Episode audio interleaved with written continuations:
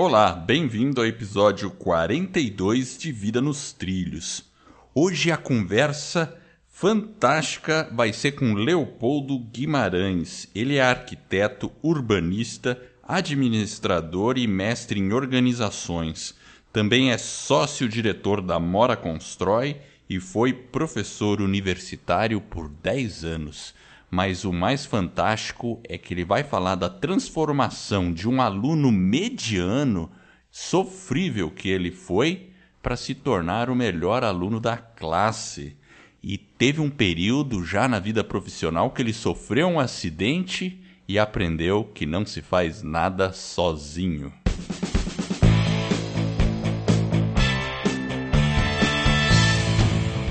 Meu nome é Edward Schmitz e Vida nos Trilhos é o podcast com sua dose semanal de desenvolvimento pessoal e alta performance.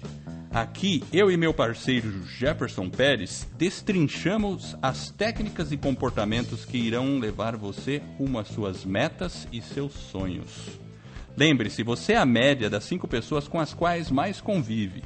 Então junte-se a esse time para começar sua semana em velocidade máxima rumo aos seus sonhos. E aí, Jefferson, tudo tranquilo com você? Opa, tudo tranquilo contigo? Como é que tá aí? Tudo ótimo. Então, hoje nós temos uma visita, é isso? Exatamente. Leopoldo, Leopoldo Guimarães. Guimarães. Seja bem-vindo, sinta-se em casa, na família Vida nos Trilhos e vamos nessa. Tudo bem contigo? Tudo bem, Jefferson, tudo bem, Edward. Prazer estar aqui com vocês. Eu espero que eu possa contribuir com alguma coisa. É sempre um prazer dividir algumas coisas legais, né? Ah, e algumas mas... dificuldades. Ninguém tem uma vida só azul da cor do mar, não é verdade? Exatamente. A primeira vez que eu te conheci foi numa palestra que você proferiu para um projeto, inclusive ela já foi entrevistada por nós aqui no Vida nos Trilhos, que é a Karine Carbente. Você estava lá na palestra e eu, eu, eu fiquei realmente é, eu saí bem motivado depois que ouvi a sua história de vida, né? E, mas eu vou começar com o seguinte: conta como é que foi. A gente sempre começa com essa pergunta: como é que foi o Leopoldo criança e a influência do pai e da mãe? Como é que isso influenciou a sua vida? Como é que foi o começo? Olha, Eduardo, eu acho que eu tive uma infância que teve muitas coisas boas. Meus pais foram maravilhosos. Eu venho de uma família que o meu pai era um homem extremamente simples e que ele. A, a avó dele disse para ele: Eu tenho condição de pagar um ano de cursinho para você. Se você quiser, mude a sua vida. Antes disso, era 8 quilômetros a pé, escola estadual, economizando no leite por uma vez por semana. E ele estudou e mudou a vida dele e passou em segundo lugar na Federal do Paraná em medicina. Uhum. E eu entendi que isso é o mínimo que eu. O mínimo que eu posso ser é mais do que ele. Porque ele me deu tanto mais do que o pai dele conseguiu. Então é uma questão de obrigação, né, a gente fazer um pouco mais. E nisso é. Eu tive uma infância incrível, nos tempos que a, a infância era um pouco mais longa, a gente era mais inocente, eu acho, né? É verdade, era diferente eu, as brincadeiras. A gente inclusive. brincava na rua com uma liberdade incrível e sem medo, né? A mãe tinha que puxar a gente para dentro de casa porque a gente estava fora de casa, agora não. A gente nem sair de casa consegue, né? E era muito bom, mas quando eu tinha uns 11, 12 anos, eu tive uma pequena fatalidade que eu descobri que eu tinha neurocicercose, que é solitária na cabeça. Meu Deus, é, você e contou não, essa história. Não foi tão legal. É. Daí é, era uma espécie de epilepsia. E eu passei a tomar alguns remédios fortes, o pessoal conhece bem o tal tão chamado Gardenal, né? É, Gardenal. Isso, tomei uns 4, 5 anos e a minha mãe fazia questão muito protetora de ir ao colégio falar para os professores, ele não pode isso, não pode aquilo, ele não pode aquele outro. Eu estudava no Estadual do Paraná, como minha avó estudou, meu pai estudou, eu também estudei. Lá tinha piscina, ela dizia para o professor, ele jamais vai poder usar ia para os professores de matemática, português, tinha uma compreensão com ele. E eu, ela ia embora, eu falava para eles: deixa eu ser igual aos outros, deixa eu me esforçar para tentar e, e vai dar certo. E na verdade, eu não sei se foi responsabilidade minha ou dos professores, Olha eles deixaram eu fazer tudo. e deu tudo certo, cara. Deu tudo certo. Então, na medida do possível, eu só posso agradecer minha infância. E passado uns 4, 5 anos de, de um remédio controlado para evitar essas convulsões, parei de tomar, não tive mais convulsões e passei a ter uma adolescência bem normal, uma adolescência para a juventude, e daí para então chegar em nível de vestibular e começar os problemas que são de todos nós, indecisões, para onde vou. A infância foi mais ou menos nessa linha, né? Não foi típica, mas eu tenho muito a agradecer.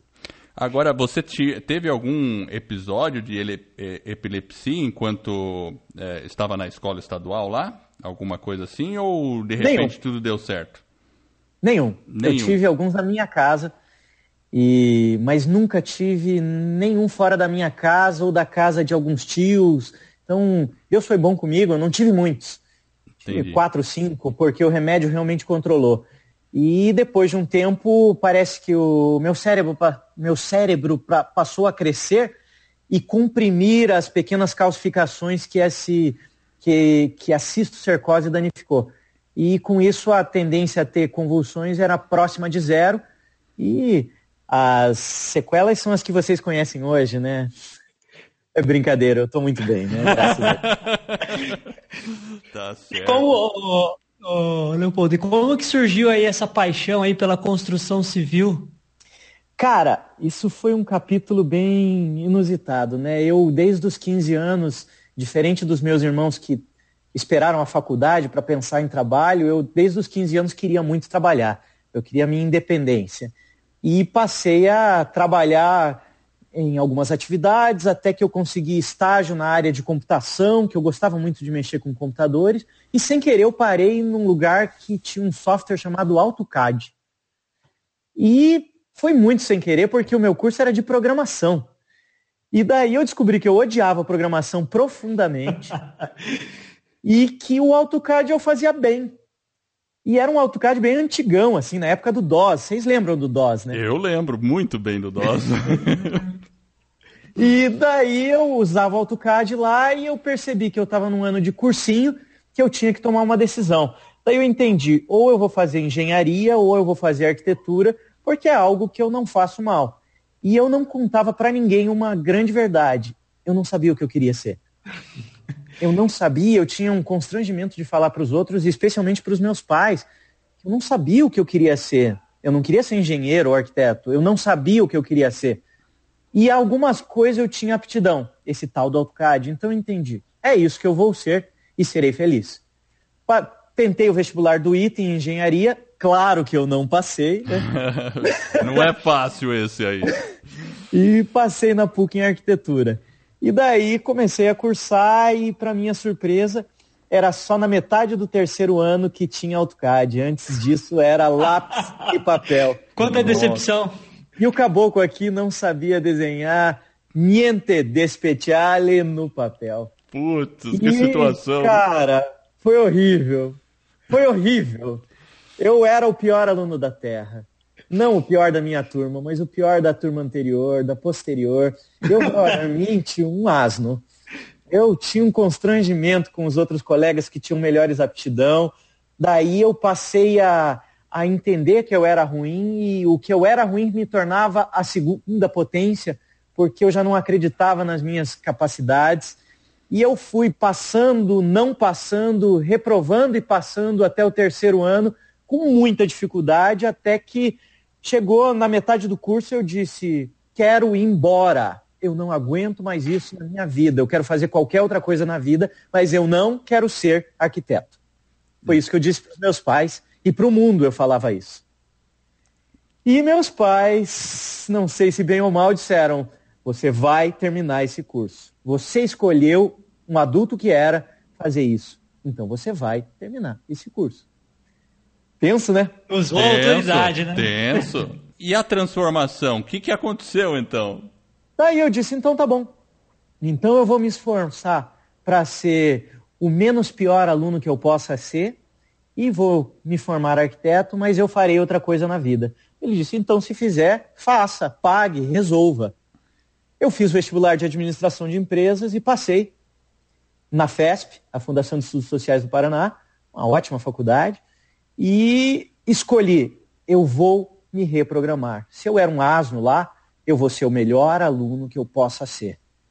E eu passei a me esforçar a ser o melhor aluno que eu possa ser. Eu estava cursando o quarto ano de arquitetura, estava cursando administração à noite, estava trabalhando. E eu passei a ser o melhor aluno de administração de empresas. Eu nunca tirei uma nota menor que 10 no primeiro ano. E por mais incrível que pareça, eu passei aí bem na arquitetura. é um efeito colateral. Dali em diante. E olha que eu acho que foi um efeito colateral de verdade. Agora, Sério não, incrível. interessante. Agora, o que foi que te impulsionou a decidir a ser o melhor aluno? Porque na verdade você tinha tudo contra você naquele momento, né? Porque você não tinha, estava indo mal na arquitetura tal. Uh, o que que fez? Qual foi o pensamento, o mindset que você usou nesse momento para falar, não, agora eu vou, vou, vou, eu vou ser o melhor e tenho condições de ser o melhor? Como é que foi isso? Primeiro, naquele momento, eu percebi que eu tinha um constrangimento pessoal. Eu olhava no espelho, eu olhava as pessoas é, e me sentia ridicularizado, e às vezes era, porque eu era realmente desqualificado. E olhar para os meus pais e para o meu pai, que fez uma trajetória de mudança de vida é, com muito menos recurso que eu e fez um trabalho é, maior do que, do que todos imaginariam, era minha obrigação fazer mais. Eu tinha o dever, não só o direito e a oportunidade, mas o dever de fazer mais. E eu passei a, a lutar para isso na administração e disse para mim mesmo: eu vou me reprogramar. Eu vou ser a melhor versão de mim mesmo. Eu preciso ser a melhor versão de mim mesmo. Eu não preciso ser melhor que o outro. Eu preciso ser o melhor que eu possa ser. E eu estudei muito. Eu realmente estudei muito. Não é porque eu tinha facilidade. Eu estudei muito e passei a melhorar. E na arquitetura veio uma coisa boa que o AutoCAD veio para mim, né? Naquele ano, né? Mas, veio. mas veio também a confiança. Veio eu passar a entender que eu não era ruim. Eu já, me, já acreditava que era, mas depois daquele ano eu pensei, meu Deus do céu, eu posso tanto que eu posso ir bem na arquitetura, eu posso ir bem em outras coisas. E de repente eu já estava fazendo administração, eu não deveria falar isso aqui, mas teve momentos que eu estava fazendo arquitetura e administração e tinha matérias que eram no mesmo horário. E eu assinava a chamada de administração, ia para arquitetura, fazia a disciplina de arquitetura e tirava 10 na administração sem frequentar a aula. Bom, né? Bom, né? Bom, né? e não tirava 10 em arquitetura, mas conseguia tirar 8. E já era razoável, né? Então era uma mudança, né? E de repente foi melhorando e eu fui entendendo que eu poderia ser capaz e deixei de ser o melhor aluno da turma no terceiro, quarto ano, mas no último ano voltei a ser o melhor porque eu estava trabalhando muito. E eu estava com um TCC de arquitetura, eu estava com muita coisa ao mesmo tempo, não é verdade, né? Imagino. Mas, mas ah, e daí apareceram outras oportunidades, a vida me presenteou com novos desafios. De repente um amigo meu me disse, você que adora música e cultura, e eu adoro música, eu sou um músico de quatro paredes, ele tem um projeto cultural aí do governo que é para premiar os melhores projetos culturais. Se quisesse escrever alguma coisa, e daí eu li o edital, recebia 180 mil reais os melhores projetos, eram 10 no Brasil, 13 no Brasil, e eu escrevi, eu não sabia que projeto era, não era arquitetura. Para mim, projeto era desenhar, e daí eu passei a entender: projeto não. Projeto é plano, planejamento, concepção, o antever o futuro e fazer isso de maneira parametrizada. E eu não sabia como fazer isso. Daí eu comprei quatro livros de gestão de projetos, li os quatro livros e escrevi um projeto para o Ministério da Cultura. Escrevi quatro projetos. E os quatro ficaram entre os 40 primeiros e um deles ganhou 180 mil reais e foi é, beneficiado com isso. Olha só. Foi bem legal. E era legal, um projeto né? muito bacana, parabéns. E era um projeto sobre música, era isso, né? Isso, era um obje... É, tinha por objetivo estabelecer um relacionamento entre músicos autorais e o palco. Hum. Então, eu ajudava a financiar é, shows, produzir para músicos autorarem se apresentarem no ambiente faculdade, universidade, no ambiente acadêmico. Isso aconteceu durante quatro, cinco anos em Curitiba e ajudou muitos músicos a se apresentarem. Ah, Legal, né? Que bom. Então, então o projeto foi executado por quatro anos foi. e teve músico, músico que se beneficiou disso, né? Dezenas, dezenas de músicos. E daí, com isso, ele terminou, foram quatro anos de projeto, e com isso eu passei a entender que eu tinha outras aptidões. Eu estava nessa altura eu já tinha um escritório de arquitetura caminhando, eu tinha projeto cultural caminhando, e eu percebi que eu tinha aptidões, que as coisas iam caminhando.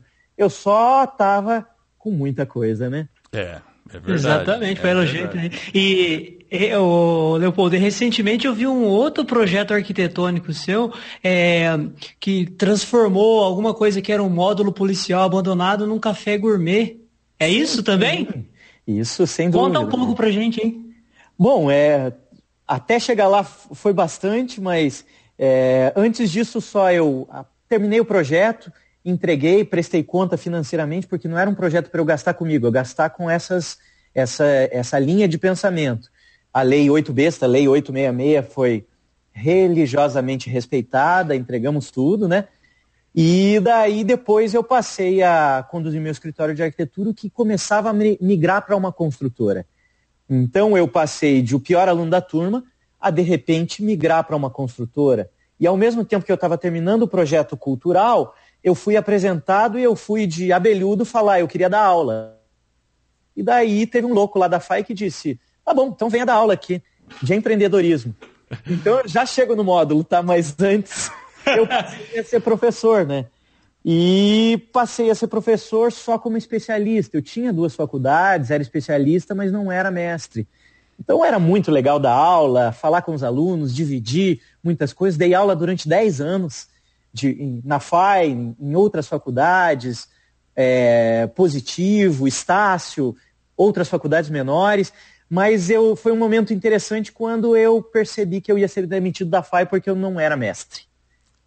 Hoje em dia nós sabemos que cada dia mais se exige mestrado, doutorado e tudo mais. E daí eu entendi que, eu, apesar de que eu estava bem, eu já estava numa fase de pequenos sucessos, pequenas pitadas de sucesso, eu ia ser demitido. E daí, mais um desafio. Em três semanas tinha o processo de seleção para o mestrado da FAI. Daí eu me inscrevi secretamente, não contei para ninguém.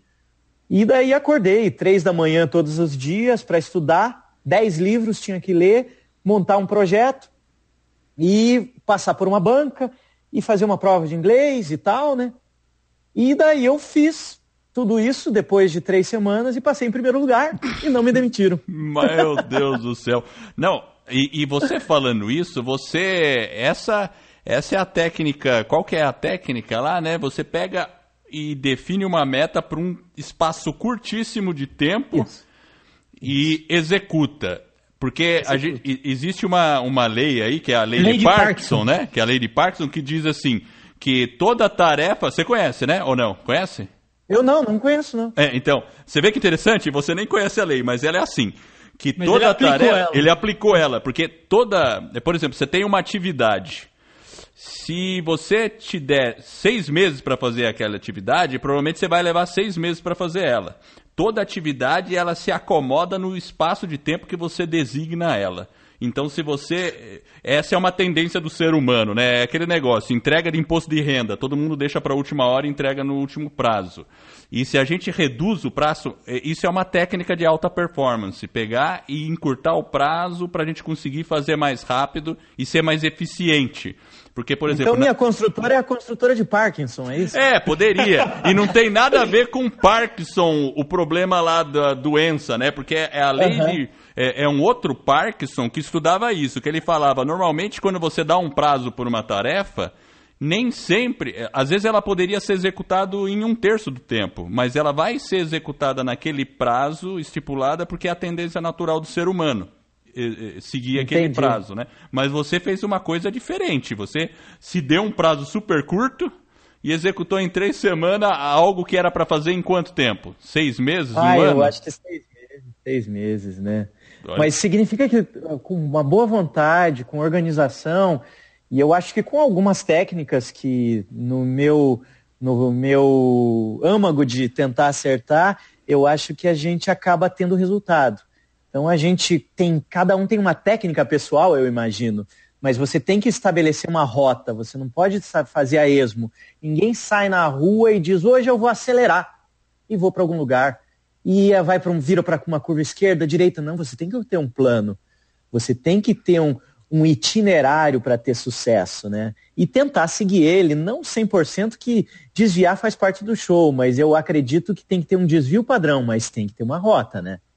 É, isso é e daí, muito bem falado. Lá, as faculdades lá, terminando, eu passei a lecionar, lecionei durante 10 anos, administração, desenvolvi um curso de arquitetura, um curso de engenharia civil, que foi qualificado pelo MEC com uma nota muito boa, de 0 a 5 com 4, quando para a abertura de um curso é uma nota muito boa.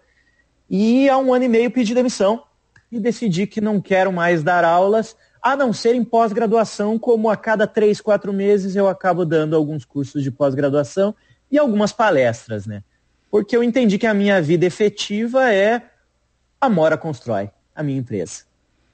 Então eu entendi que é ali que eu posso realizar o melhor de mim mesmo. Eu acho que é ali que eu posso ter resultado para mudar a vida das pessoas através do que eu sei fazer bem. Eu descobri que a arquitetura não virou segundo plano, mas virou primeiríssimo plano. E a gestão foi para eu bem trabalhar a arquitetura, a engenharia, a construção e deixar de observar as pessoas da construção civil fazerem fazimento e passar a realizar execução. E, e, aí que vem a história daqui a pouco do módulo, né? Que o pessoal deve estar curioso. Isso. Isso. Talvez, né, eu possa começar dizendo que daí eu tenho a construtora há 12 anos, já construímos mais de 150 mil metros, trabalhamos com obras corporativas e residenciais no nosso core business. No entanto, está no nosso, no nosso DNA também fazer algumas coisas um pouco diferentes, como trabalhos sociais, a gente coordenou projetos de 1.200 habitações para pessoas com insuficiência alimentar, para que elas tenham direito à sua moradia, pagando de 25 a 80 reais por mês durante a construção da obra e até completando 10 anos. Depois ela pode vender, alugar, fazer o que quiser, mas por esse tempo ela pode morar, é dela, mas não para transformar isso num, numa moeda de troca. Certo. É uma moradia. É uma moradia, entendi. É uma moradia. Outra coisa, a gente construiu indústrias como VAP, Freso, indústrias de 10, Faurecia, grandes em, empresas. É, estivemos e estamos no meio corporativo sempre construindo. E de alguns anos para cá, o que era pontual virou nosso, nosso dia a dia, construir casas de alto padrão. Porque os grandes empresários que a gente construía, eles passaram a ter a devida confiabilidade na gente, eles nos procuravam dizendo: constrói minha casa. É, Diretor, gerente, proprietário dessas empresas. E foi acontecendo, acontecendo, e hoje a gente está com seis, sete casas de alto padrão construindo, e com aproximadamente 40 funcionários e admitindo no, no campo de trabalho da construção civil, no canteiro de obras. E, e, e você progrediu Pode... bastante durante uma época de crise, inclusive. Né? Ah, é verdade, é verdade. É, né? isso que a gente tem que Bom, colocar como, em perspectiva, vida, né? Como a vida não é um oceano azul, às vezes a gente dá um passo para trás e, e cai. Sim. E aconteceu comigo. Em 2013 eu dei dois passos para trás com uma trena e caí numa de uma laje, três metros e meio, e rompi a minha uretra que é o caninho que vem pra gente fazer xixi. Meu Deus do céu. E não foi legal, viu? Eu imagino que não. Eu imagino. Foi dolorido. Você estava no canteiro de obra. Eu estava no canteiro de obras, num dia que não era para ir, num sábado, mas eu quis verificar o andamento, um fechamento de uma semana. E numa falta de atenção, eu caí num alçapão, uma laje inteira é, concretada e tinha um alçapão. Daí eu caí três metros para baixo nessa viga e rompi a uretra. Né? No momento a gente não sente tanto dor lá, mas muito, muita falta de ar. Muito... assim, né? E daí eu pedi para me levantarem, me tirarem daquele buraco e me deitarem numa laje, eu deitei e eu disse, não, só quero tomar um banho, daqui a pouco eu tô bom e tal. Mas aí quando eu fui levantar, eu percebi que tinha uma poça de sangue razoável, Daí, pff, caí Apagou. e não acordei. Apaguei, né? E daí fui para Cajuru e tudo mais. Nessa hora ninguém lembra se você tem plano ou não tem plano. E fui e depois descobri que rompi a uretra e passei a ter 100 dias de recuperação para voltar a, a, a, ir à primeira cirurgia de três. Fiquei usando sonda durante quase um ano para fazer xixi, fazendo xixi sentado, tendo uma vida limitada. Não foi, não foi fácil, mas me trouxe, através da dor, uma visão diferente das coisas. Delegar é preciso, pedir ajuda é necessário, ninguém faz nada sozinho. E quando a gente faz algo sozinho, você pode até fazer bem, mas você não faz excelente. E é. foi essa dor que me trouxe isso. É, perceber que tinha amigos que sentava do teu lado e vinha três vezes por semana só para sentar e ouvir você. Um cara dele. Legal esse, né? Opa, muito. Imagina. Rodrigo Herrera, abraço. tá aí, um abraço é... pro Rodrigo. é, daí outro amigo que nesse tempo eu tinha muitos compromissos com as minhas obras, que não eram tantas, mas algumas obras com alguns projetos, e eu não tinha capacidade física de estar à frente disso. E eu tinha compromissos financeiros, eu tinha acabado de construir a minha casa e tinha algumas contas a pagar. E amigo meu que tinha condições dizendo: Eu quero te ajudar, eu quero te ajudar, e você sabe do que eu estou falando, e eu desconversava precisando. Até que ele me botou na parede e eu disse: Tá bom, você tem 30 mil para me dar? Daí ele disse: Tá bom, vou falar com a minha mulher. Falou com a mulher, daí ele disse: Está depositado na tua conta amanhã. Legal, né? Muito bom, esse, ó. E daí um ano e meio depois, quando eu paguei a ele, eu disse quanto que é a. Eu, agora eu paguei a dívida, eu quero pagar agora os juros. Daí ele disse, te ajudou? Daí eu disse, me ajudou. Daí ele disse, então tá pago. É. Cara legal, né? Cara legal. Opa, esse aí é amigo mesmo. Gilson Ferraz, abraço. Outro abraço tá. pro Gilson, né? Mas do, daí o fato é que eu passei a chamar colegas meus para trabalhar comigo, para coordenar projetos, para estar em canteiro. E eu passei a entender que eu não precisava ser pai de todos os projetos. Eu podia ser padrinho. E de repente a minha empresa crescia porque eu tinha outros multiplicadores realizando atividades e falando do nosso trabalho. O sobrenome deles também poderia ser Mora Constrói. Era bom para eles e bom para mim. E de repente eu comecei a cultivar isso e minha empresa começou a crescer em progressão geométrica. O que eu tinha uma obra de cada vez eram duas três, quatro, cinco, seis, sete. E vários arquitetos vinham e aquele, o ego é um pequeno arquiteto que todo mundo carrega dentro do peito, né? Eu tentei soltar disso e entender que hoje eu tenho 30% dos projetos são meus no escritório. Os outros são de outros arquitetos, talvez melhores do que eu, que trazem brilho para minha empresa para que eu possa construir coisas boas, coisas lindas, projetos incríveis e realizar mais sonhos. Porque quando a gente constrói, o meu servente sabe disso. Ele não levanta tijolos, ele não mexe massa. Ele constrói sonhos. Ele tem a chance de construir coisas que os outros olham e diz: "Meu Deus do céu, vocês quem fizeram isso?" É o que nós fazemos, né? E você fala isso para os pedreiros e para todo mundo que trabalha nas obras. Eu vejo que esse é Sem um approach dúvida. que você utiliza, né? Sem dúvida. Então, nós temos sete equipes de execução hoje e ampliando. E o mestre sabe do cronograma por completo, mas o servente sabe a obrigação dele na quinzena, porque ele não, ele não tem entendimento do, da, do todo, mas ele tem entendimento que ele tem a mão dele naquela quinzena e lá no finalzinho, na data final. Porque na nossa empresa, aí cada vez que eles cumprem uma etapa com antecedência, eles ganham um prêmio.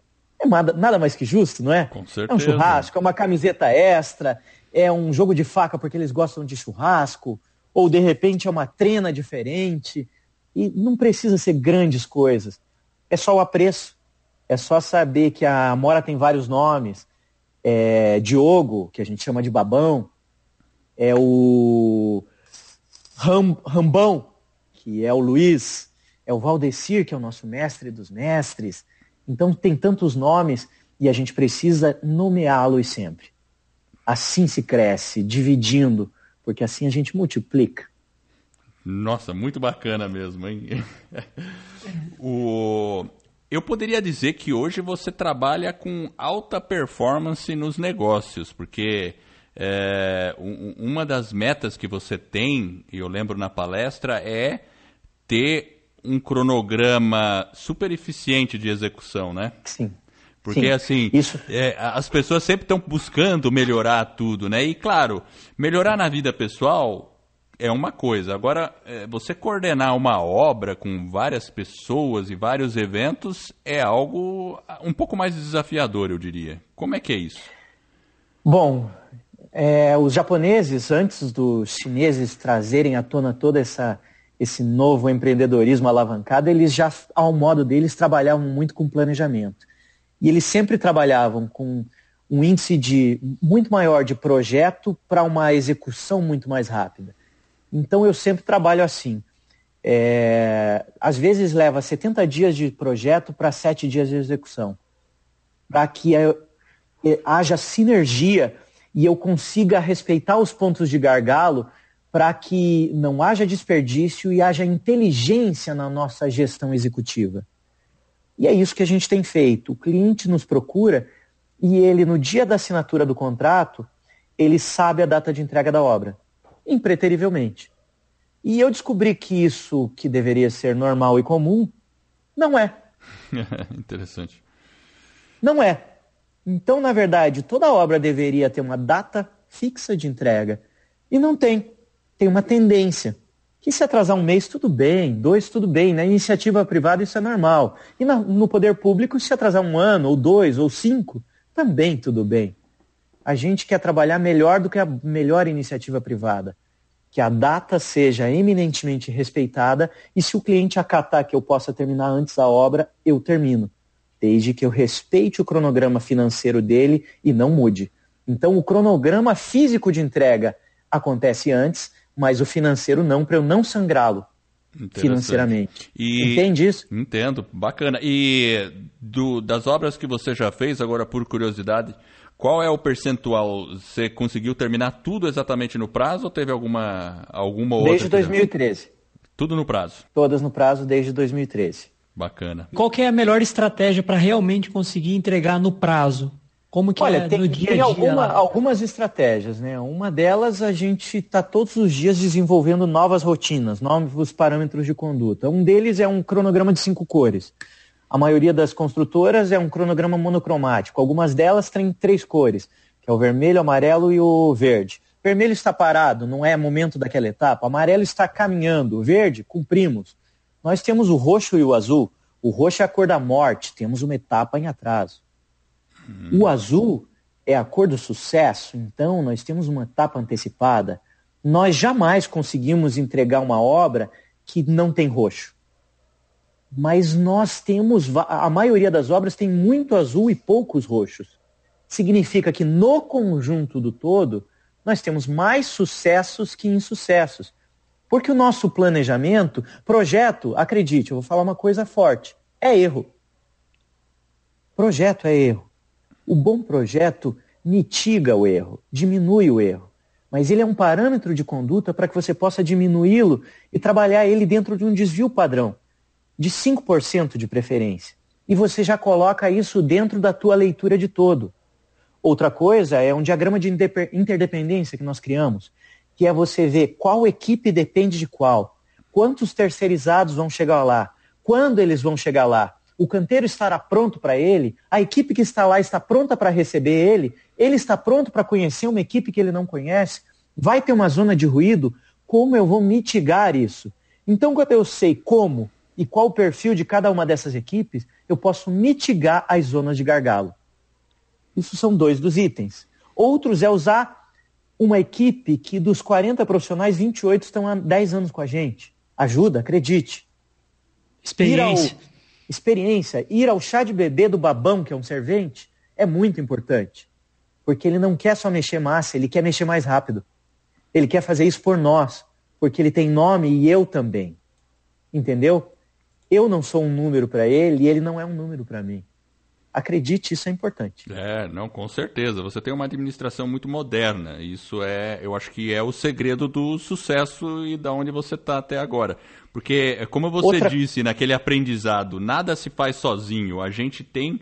A gente Nada. depende o tempo todo de outras pessoas. E muitas vezes o as empresas todo. normais, vamos dizer assim, têm a tendência de olhar os seus funcionários como números e não como peças fundamentais de uma engrenagem maior e de um projeto. E também encarar o projeto, pô, você não está batendo massa, você não está é, alinhando uh, tijolos, você está construindo sonhos. Isso tem um poder fantástico. É outra, eu, outra abordagem. Eu estou dizendo para ele, você é importante.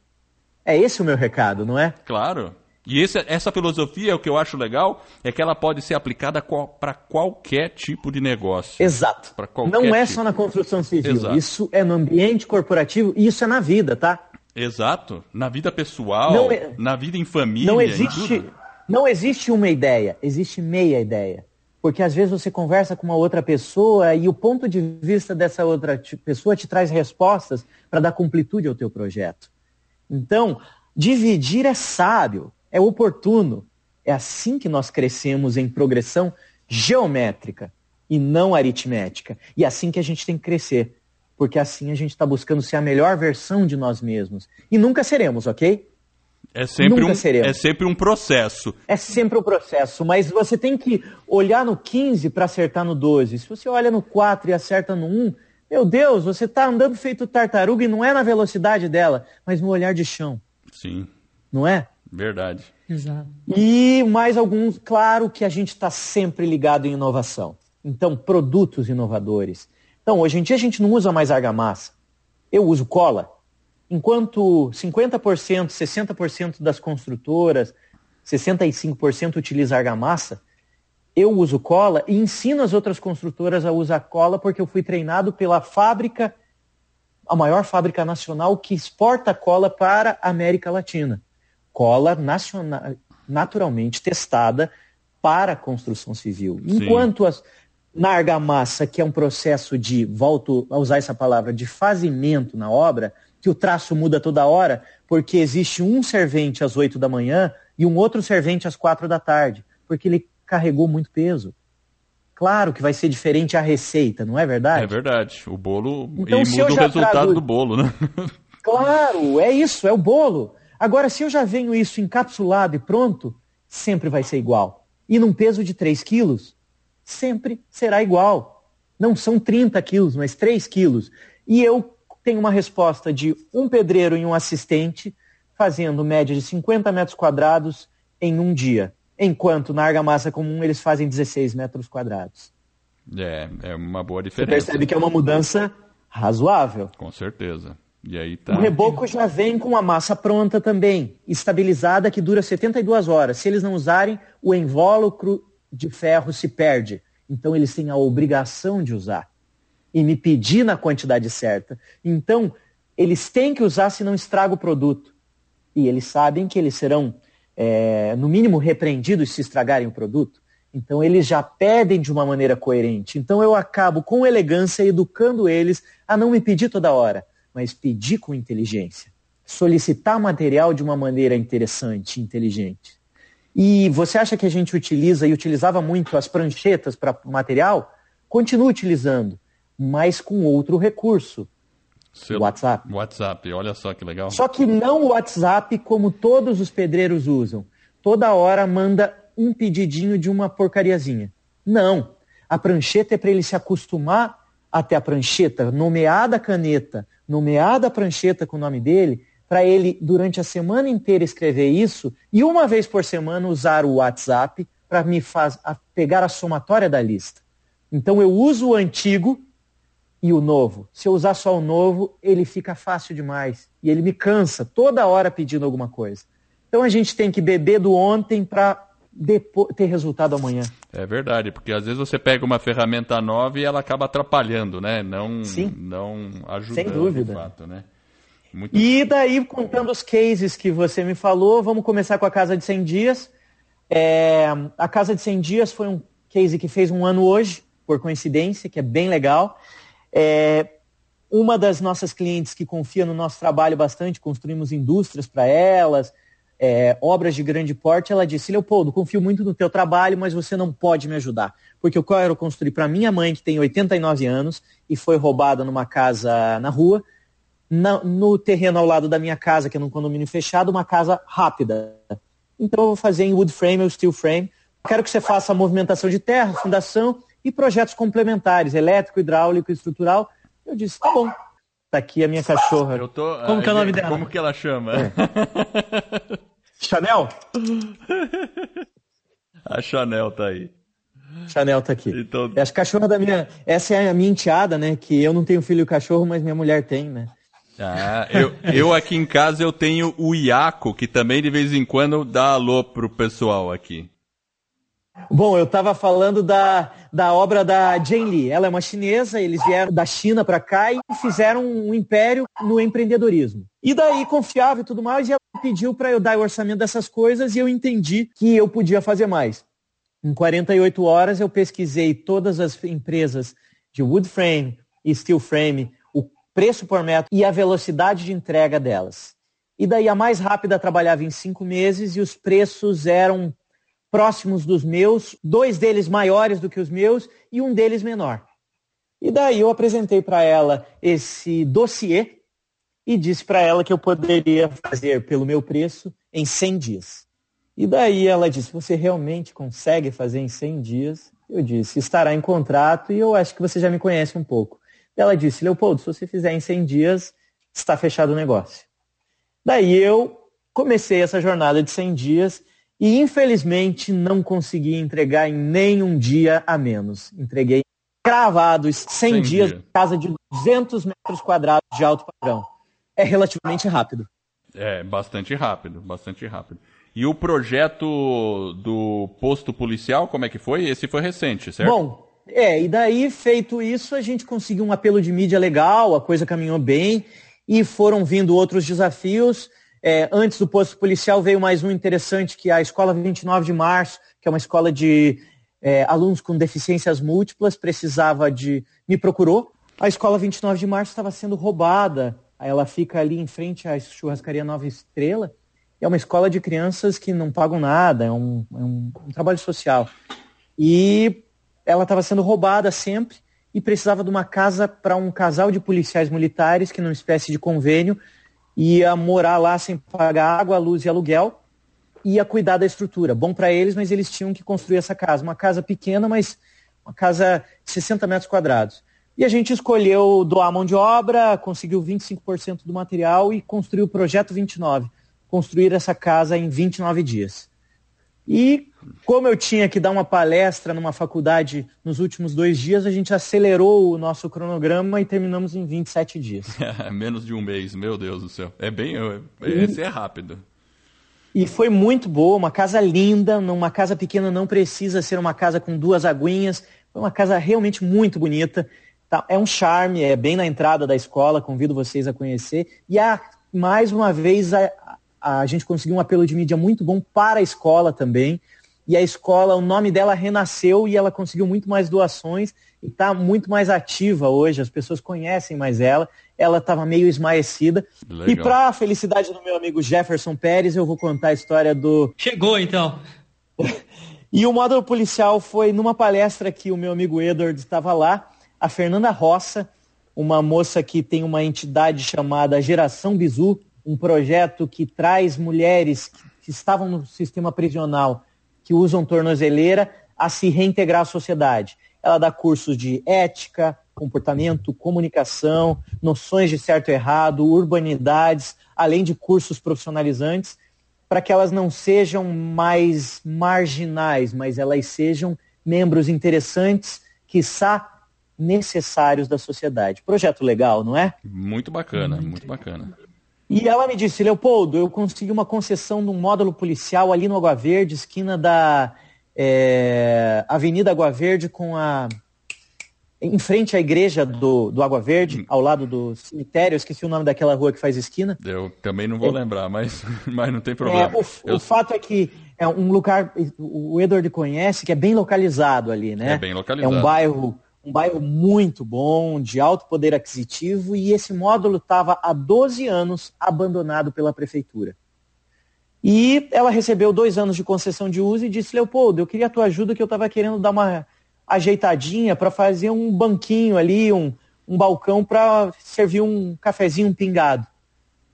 Daí ela me ligou umas três, quatro vezes até que eu disse, tá bom, vou dar uma lá, lá dar uma olhada. Daí quando eu vi, eu disse, opa, eu vou te ajudar, mas nós não vamos fazer isso. 70 dias de planejamento para 7 dias de execução. Por 70 dias nós planejamos como fazer isso, buscamos parceiros, buscamos na iniciativa privada material para que reduzisse os custos efetivos. Eu doei a mão de obra, conseguimos de 65 mil reais gerar um custo de 12 mil reais com mobiliário e maquinário.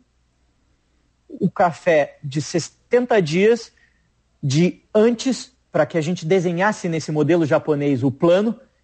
Em sete dias nós trouxemos à tona esse café que ficou lindo, maravilhoso e ontem o prefeito esteve lá. Olha que legal. então, legal, quem, quem né? esteve lá foi o Greca, né? É isso, né?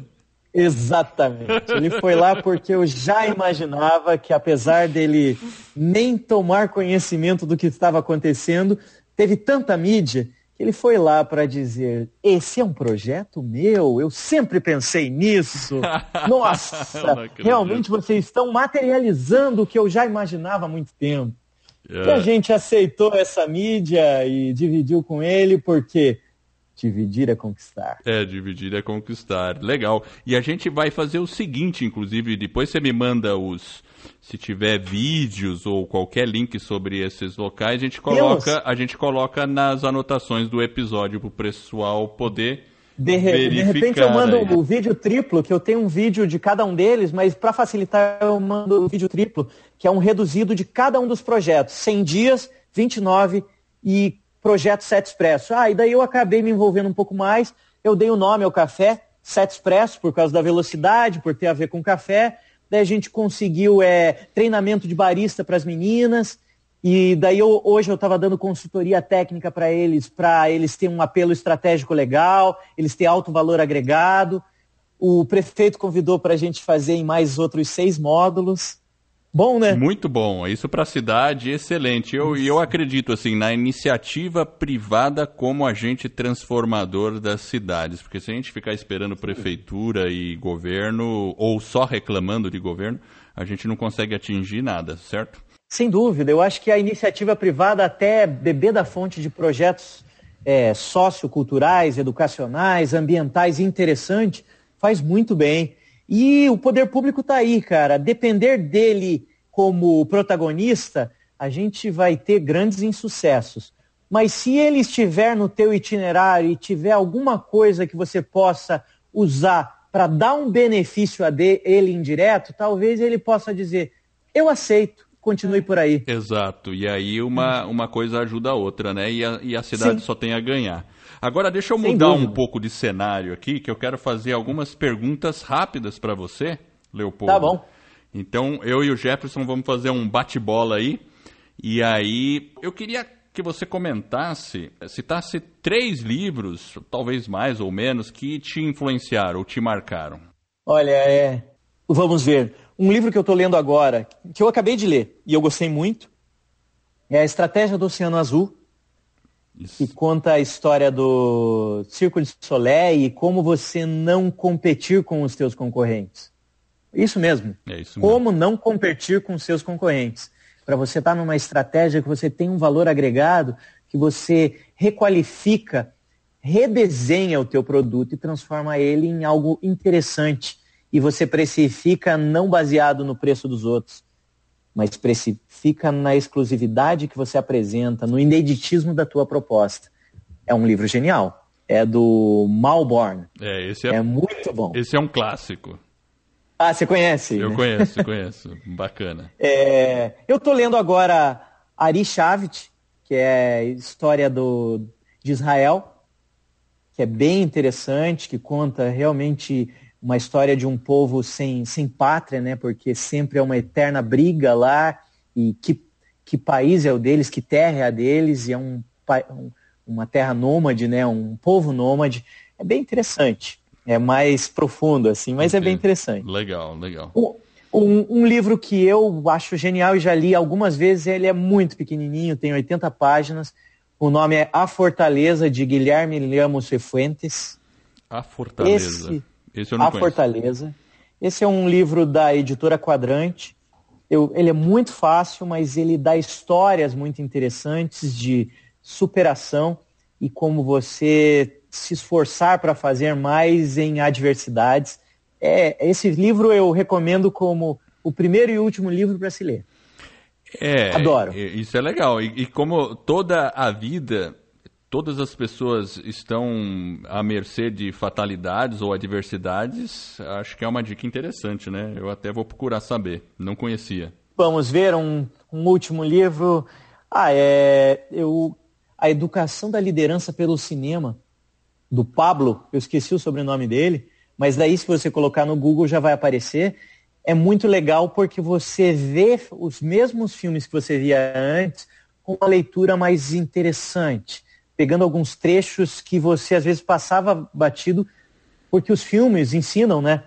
Ah, os filmes certeza. é um jeito muito charmoso da gente aprender algumas coisas. Então esse filme, eu, esse livro eu gosto muito, a Educação da Liderança pelo Cinema.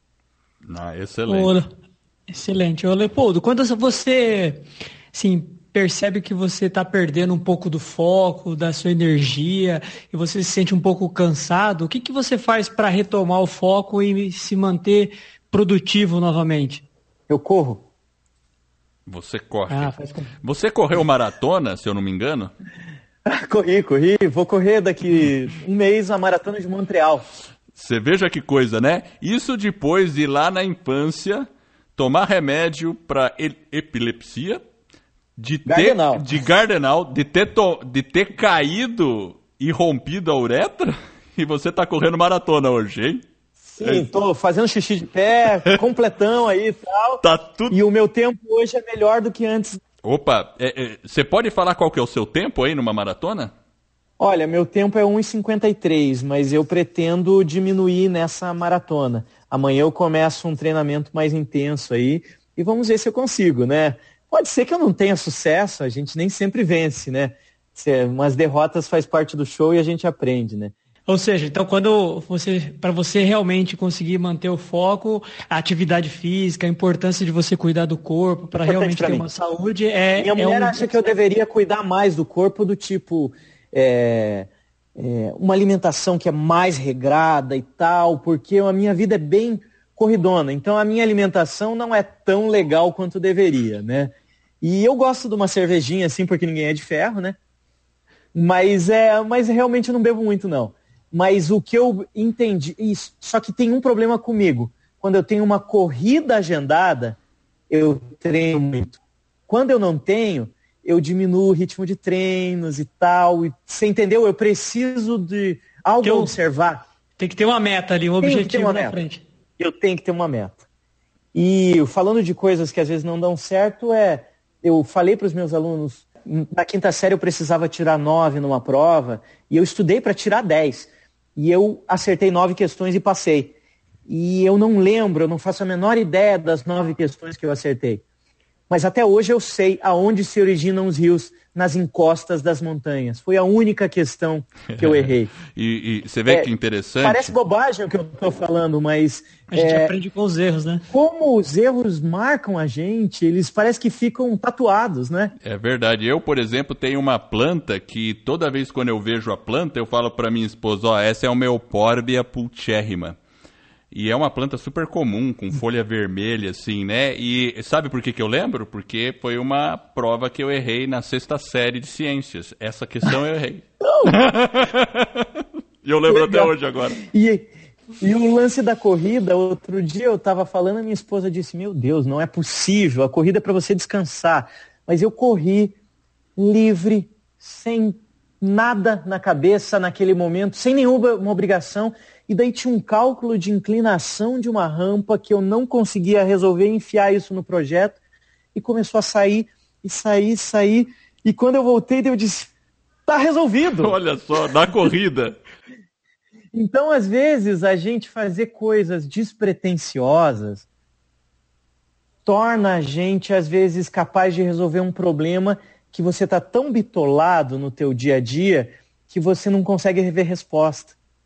É, verdade. O, o, o, prazer te traz sabedoria, o lazer te traz sabedoria. Viajar, eu amo viajar, faço absoluta questão de viajar uma ou duas vezes por ano, porque as coisas que dão certo a gente ama e as coisas que dão errado a gente dá risada. É verdade. Mas aprende, aprende muito, né? Aprende o idioma, aprende um jeito novo de ser. É, um professor da Federal disse que foi outro dia para da Federal do Paraná para Suíça e lá tem um sistema de, de metrôs muito bom e tinha uma catraca livre. E isso é essa história do ano passado. E essa catraca livre ele não entendeu por que e como funcionava. Daí ele perguntou para a moça do guichê e disse: por que tem uma catraca livre? Daí ela falou para as pessoas que não podem pagar. E daí ele falou: e se pessoas que podem pagar utilizarem essa catraca? Daí ela falou: e por que alguém faria isso? É, é um, é, isso aí é fantástico, né? É, é uma é, outra visão de mundo, né? Daí a gente entende que a gente está engatinhando, né? Verdade. E, e que a gente não vai mudar o mundo amanhã, mas a gente precisa ter a obrigação de pelo menos mudar o nosso mundo, a nossa família, os nossos amigos. Então é ser honesto impreterivelmente, mesmo que perca pequenos erros ou grandes erros acontecem, mas pequenos delitos e grandes delitos não podem acontecer. Aproveitando que você falou isso, para você, quais são as três melhores estratégias para manter uma vida nos trilhos? Projeto. Ok. Aceitar derrotas. Eu acho até pedir a Deus derrotas, pedir que permita Deus, pedir a Deus algumas derrotas e pedir a Ele que Ele permita, quando você tiver maturidade, algumas vitórias. É... E eu acho que ter uma esposa maravilhosa também. Sim, porque naí, no, quando nos momentos de, de um acidente ela vai estar com você, é, nos momentos de sucesso e de insucesso, e entender que dividir é, é maravilhoso. É, você aprender com, com todas as pessoas, né? Independente do que ela estudou, como estudou, entender que o conhecimento tácito e o conhecimento estruturado tem que conversar. Aquela senhora que tinha um jeito de fazer as coisas, ela tem algo para ensinar que você não aprende às vezes na academia, né? Então eu acho que eu, aprender com todos, dividir sempre, né? E eu acho que ter um pouco de projeto projeto não só falando profissionalmente, mas projeto de vida também? Você diria pessoal? Projeto de vida, eu não estava falando desse projeto profissionalmente, mas projeto de, de vida. vida. Né? É isso. É. É, os coaches estão os coaches estão muito falando disso hoje em dia, né? Mas é gosto muito dessa ideia deles falar se imagine daqui cinco anos. Mas você se imagina em cinco, em cinco anos, você observa quatro, você planeja três e você parametriza dois e um. Então você vai aumentando o grau de detalhamento do quinto para o quarto, para o terceiro, para o segundo, para que daí você construa essa rota. Senão você vai para um lado e para outro e você cresce como uma bola de neve, né? Que cresce, mas arrebenta tudo, cai, desmancha. Não, a gente tem que crescer para onde quer. Tem o Killing, que tinha uma frase, né, que falava é, se você não vai para onde vai, você não vai para lugar nenhum. E daí agora num projeto meu de MBA eu tive a audácia de mudar a frase dele e coloquei num artigo que é se você não vai, não sabe como vai, para onde você quer ir? Você Sim. precisa saber como. A gente precisa saber como, qual a ferramenta. É a cavalo, é a pé, é, é a atração. Você precisa saber como, que assim você vai saber a velocidade e até onde vai a tua capacidade, né? E não é uma vida chata, não. Você não tem que planejar tudo. Não planilha o fim de semana, não. não chega a esse ponto, né? Não. É loucura. Não, não. As coisas a gente tem que sair, curtir, ver um filme, é, dividir mais. Minha esposa diz que eu sou 80% trabalho e 20% é, é, o restante, mas eu quero de, equilibrar um pouco melhor isso. Mas ninguém é o equilíbrio. Algumas pessoas são mais para lá ou mais para cá a gente só tem que saber o que é para começar a melhorar. Então, se conhecer, eu acho que é um, é um, é um bom conselho, viu? É, e, é, e qual seria assim a sua definição de uma vida nos trilhos? Uma vida reta, com certeza, né? Uma vida reta, séria, é, 110% honesta, com uma insatisfação diária, e não é uma insatisfação de tristeza, é uma insatisfação de querer ser melhor. E, e, e uma obrigação de devolver à humanidade. Devolver o que, que foi entregue. A gente recebe tanto oportunidade, derrotas, sucessos, apoios. Você tem a obrigação de ser o melhor que você possa ser. Se o Brasil, todo mundo tivesse essa obrigação em mente, nós seríamos a segunda nação do mundo, cara. Yeah. A gente precisa se esforçar. Para estar nos trilhos, você tem que ser o melhor que você consiga ser. É isso. O melhor que você consiga ser. Bom, é, pelo menos é minha pobre é... opinião aqui, né? E, e, se, e, se, você pudesse dar um conselho para o Brasil inteiro, qual conselho você daria? Meritocracia. Legal. Meritocracia. Meritocracia é você deve aceitar e não ter vergonha de ganhar bem se você fez um bom trabalho.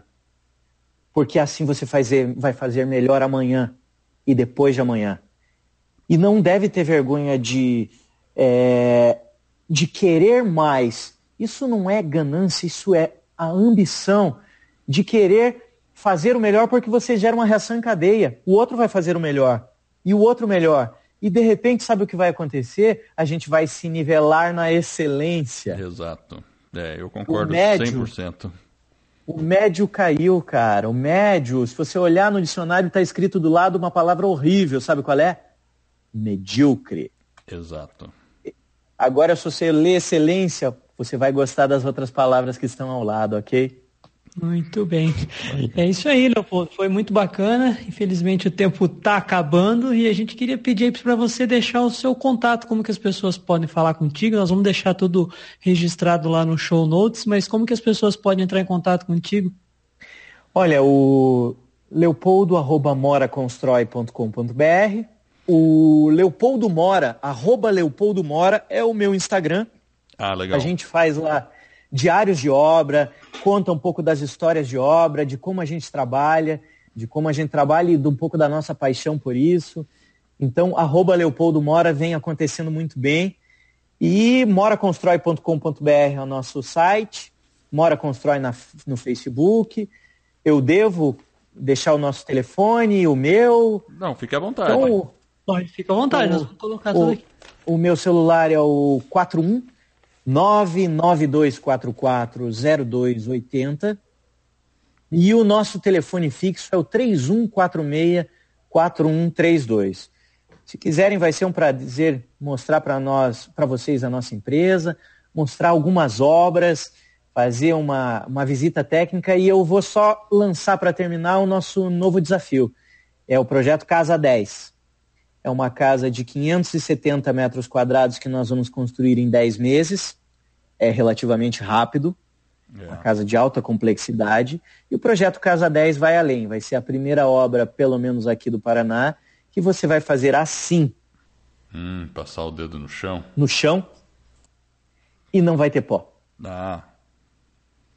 Não é uma obra organizada. A obra organizada todas são. Mas você fazer assim no chão e não ter pó, não existe obra assim, pelo menos no Paraná. Agora, Talvez a, no Brasil. Agora eu estou curioso para saber como você vai fazer isso. Mora constrói. Mora constrói. perfeito, perfeito. Você, Beleza? Você queria acrescentar mais alguma coisa? Queria dizer que é um prazer ter falado com vocês. E queria dizer para todo mundo que é muito legal é, dizer para os outros que nós somos imperfeitos e que a gente erra pra caramba pra, pra acertar e que é aí que está a magia do aprendizado. Quem não sai de casa não erra, né? Com certeza. Com certeza. Então a gente está aqui para que cada dia sejam menores os erros, mas eles só vão acabar quando a gente for para o céu, não é?